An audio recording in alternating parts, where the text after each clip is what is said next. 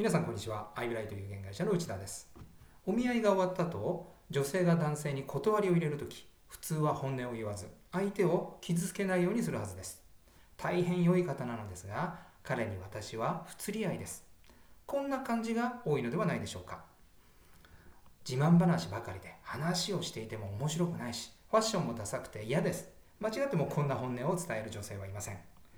男性から見れば傷つかなくて済みますがもし相手の本音を知ることができれば次のお見合いで改善することができその後の成功の確率が高まるに違いありません。自慢話をやめて相手の興味のある話をしたりファッションアドバイザーに頼んで洋服をコーディネートしてもらったりこんな対処ができるはずです。本音はチャンスにつながるのです。この話は保険業に通じます。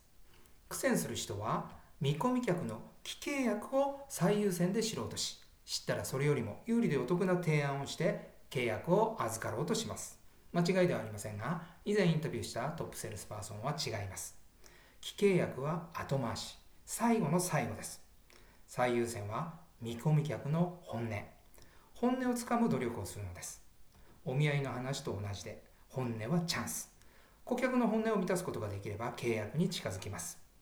例えば顧客の本音が万が一の保証より自分の老後に田舎で農業をやりたいということなのに保険営業パーソンがひたすら安くてお得な保証ばかり進めていたら契約は難しくなるでしょう老後の夢を叶えるすなわち本音を満たすライフプランを提案すれば本音が満たされるわけですから高確率でイエスがもらえるはずです。